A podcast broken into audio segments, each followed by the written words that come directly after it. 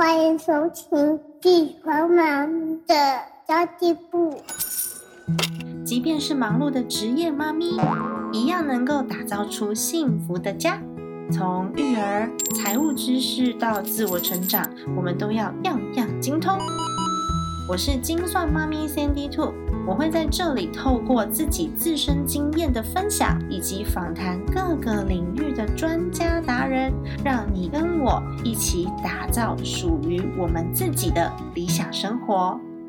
Hello，大家好，我是陪你精算生活、创造理想人生的 Sandy Two。今天就是二零二零年的最后一天喽，耶！你有准备好去哪里跨年了吗？昨天呢，因为新型的新冠病毒在台湾发现了第一例，所以我们已经从一月一号开始要锁国一个月了。所以，如果你是准备要去跨年的朋友，请记得一定要戴好口罩，能洗手的时候随时要记得洗手，并且保持社交距离哦。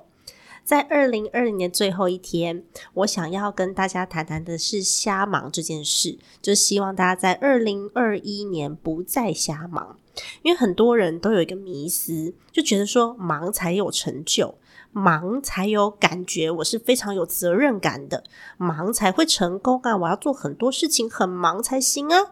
忙就变成了很多人的口头禅。我现在很忙，我今天忙得要死，天哪，我我忙翻了，我无法。达成你的需求，但我觉得比较忙碌，不代表你比别人重要哦。坦白说，职场上很多人都在瞎忙。你想要忙着获得别人的认同感，想要忙着寻找自己的重要性，但是其实我们做重要的事情。不一定要这么样的忙碌。那我今天就想要分享我自己今年的一点点感想啦，因为我觉得很多人都是真正重要的事情不做，然后表面功夫做了一堆，这种感觉就好像是装扮的很漂亮，化的漂漂亮亮的妆，然后穿的漂漂亮亮的衣服，但是回家都不洗澡是一样的，不是很奇怪吗？你不是应该把自己先。弄得干干净净之后呢，我们再来做外在的装扮嘛。那有很多新创的公司也会犯这种错误，做了很漂亮的 logo，很厉害的办公室，很棒的体验，请很多的员工，但是在公司治理管理跟产品上面呢，就非常的乱七八糟，为的就是要给投资人看一个很美的外在包装。这也是一个忙错地方的标准案例。如果你有一种忙得要死。但是回家之后还是觉得一点成就感都没有的话，那有可能其实你一整年都在原地踏步，一点进步都没有哦。所以我们要忙得开心，不要忙得要死，好吗？忙要忙得开心，像我现在就很开心的在忙碌当中，虽然也是很忙，但是我每天忙得很有成就感，忙得很开心。因为我其实蛮害怕这种原地踏步的感觉，所以我只要。静下来，我觉得我今天无所事事，我就会有一点不安，所以我就会给我自己很多进步的机会。例如，我二零二一年要来开启一个存钱挑战营，在这之前，我就阅读了很多资料，中文、英文的都看，然后结合我自己的经验，最后我公告出要给大家一个四十八个存钱计划，每个月两个计划哦，这就是我强迫我自己进步的方法。我会跟着大家一起努力。那除了存钱挑战营之外呢，我还找了。好错的 Laura 就是一个投资顾问平台的一个合法合规的顾问，他想要组一个妈妈家庭顾问团队，然后我也跟他一起做了这个计划，还有跟朋友一起经营好客雷克这个社团。这个社团主要是帮助妈妈们交流，去分辨市面上这些琳琅满目的儿童课程，这些 Play Group 我们要怎么样取舍。然后我也帮助声语老师教小朋友怎么样录音啊，我们做声音表情的呈现，还有在中国生产力中心。呢，一月份要开始教 podcast 的课程了。这些所有的专案里面，只有存钱挑战营跟教课，我是有收钱的，其他都是义工。但是我很开心，因为这样可以帮助我一整年都没有机会原地踏步。我知道我自己为什么而忙，而且忙得很有成就感。那最近大家都知道，我开始在找新的工作嘛，在这个过程当中，我也重新认识了我自己。我有去一些生技公司，然后进出口的公司跟器材的公司来面试。但是呢，我越是面试，我就越重新思考我自己到底想要什么。或许有一些行业是很高收益的，例如说生技或者是医疗器材，它其实是很高收益的行业，可以给我相对比较高的薪资。但是我就这样为钱做事吗？还是我上班就是为了这个薪水吗？于是。我决定让我自己慢下来，多做几个深呼吸，多思考一些更多的层面。我在思考什么？我在思考我做这些没薪水也会快乐的事情究竟有哪些？我要自己沉淀一下我的自我察觉。那我发现有两条路，第一个是儿童教育，第二个就是跟着大家一起自我成长。这两条路是我做了也会很开心的。嗯，也许，嗯，这些发现就会成为我以后找工作的方向吧。我想我的人生可能不追求绝对的高薪，因为只要足够生活啊，然后可以跟家人在一起，可以跟自己喜欢的人在一起做喜欢的事情，就已经很足够快乐。所以我就朝这个方向来迈进。目前失业中，希望二零二一年我的累积，我所有的努力会开花。那其实，在这个社会推崇忙碌。不只是精神上、工作上，四面八方的讯息都在推崇着忙碌的时候，你就会发现有很多很多的资讯会二十四小时的推送到你的手机里面。最糟糕的是，有时候我们处理完这些杂事，静下来，你会不知道我到底做了什么，我今天的成果是什么。那最近有一本书蛮想分享的，我觉得很棒。这本书名叫做《你怎么过今天，就怎么过今生》。你是在享受人生吗？还是你每天就是划手机啊、追剧啊？你不知道自己为什么而活？我觉得时间是最公平的。就连股神巴菲特他都说，基本上他什么都买得到，就是买不到时间。这其实很公平啊，因为巴菲特的生命也就这么长，每个人的生命的长度其实都差不多啦，可能就多个几十年的差异吧。我们都用这些时间来学习如何工作，但是我们都没有学习如何好好过生活。诶，好像真的是这样哦。那这本书呢？你怎么过今天就怎么过今生。它有七个方法来告诉我们如何去评估自己的生活。它其实是一个时间管理的书啦，但我觉得它的面向蛮不同的。第一个是写下你的故事，就是 S 的部分。然后 T 是蜕变与自我成长。然后 O 是 offline 嘛，离线出门去，就是你的社交关系。R relationship 人际关系。然后还有 I 强烈的这个心流，心流就是你做的会很舒服的事情。然后 E 超凡的体验，S 地位与重要性。如果你想要知道这七点的详细内容的话，欢迎你去买一本书回来看。我今天只会分享我觉得最有趣的，然后我自己最有感的其中一项，就是 story 故事。从小我们就很喜欢听故事。很喜欢看故事，像现在啊，我就会每天晚上都念两三个故事给我儿子听嘛。但是你有没有发现，我们的人生通常都没有设定剧本，然后我们就一天过一天，你就变成活出不是现在自己想要的样子。那如果你去思考一下哦，你是你自己生命中的导演的话，你会如何设定这个主角的性格呢？如果你把自己写成一篇故事，它精不精彩？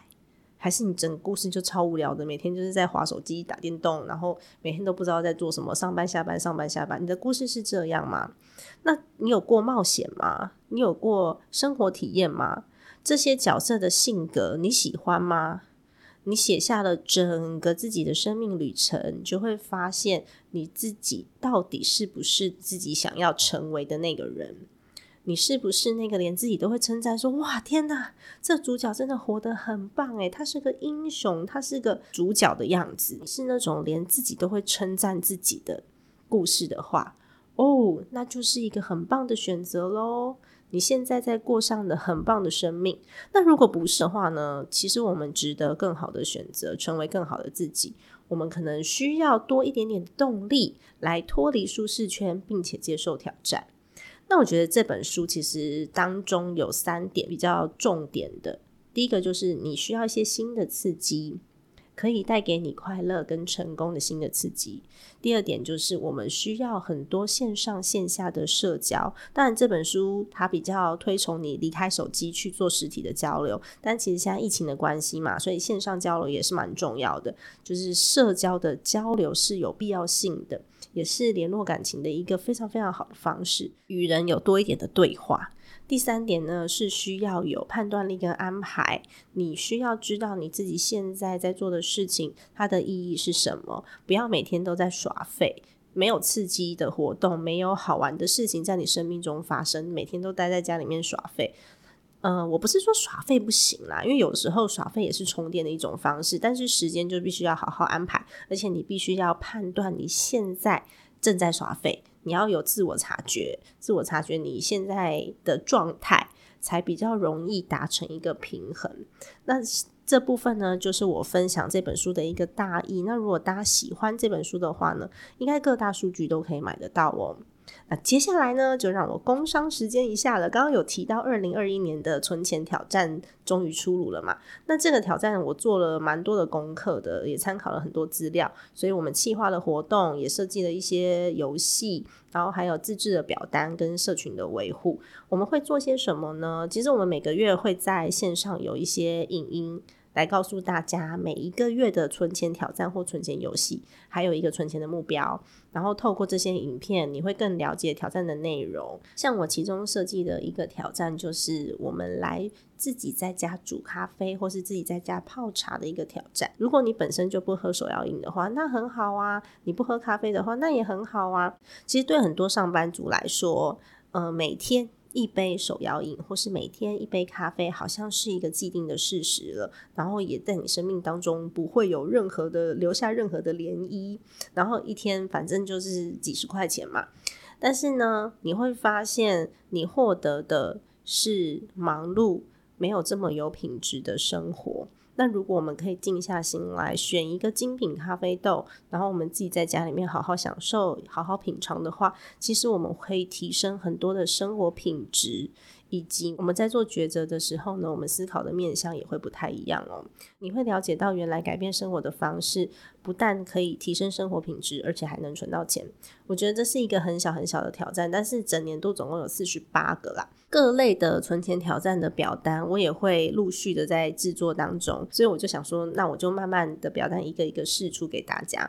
那这也是为了让大家方便记录，去实际看到自己的成果。我会设计什么样的表单呢？例如说，可能断舍离的表单啊，或是我们贩卖一些二手商品的表单，可以让大家来做记录跟填写。然后很多人跟我反映说，诶，信用卡刷卡之后，我就不知道要怎么去记录了。我们也可以把所有的信用卡一张做成一个表单，透过记录来发现问题，把解决问题变成自己生活的习惯。我们也会办一些线下跟线上的讲座，像有很多的听众跟我反映说，我一月二十一号办的那个活动才刚开放就已经额满了，就真的很不好意思，因为这个活动是办在一个亲子餐厅，是社会型企业的亲子餐厅，然后我是希望参加活动的妈妈们都可以带着孩子参加，然后那个餐厅的老板会帮我们就稍微照顾一下孩子，我希望可以帮助到这些妈妈们，那。这个免费讲座呢，就是幸福的家庭财务长。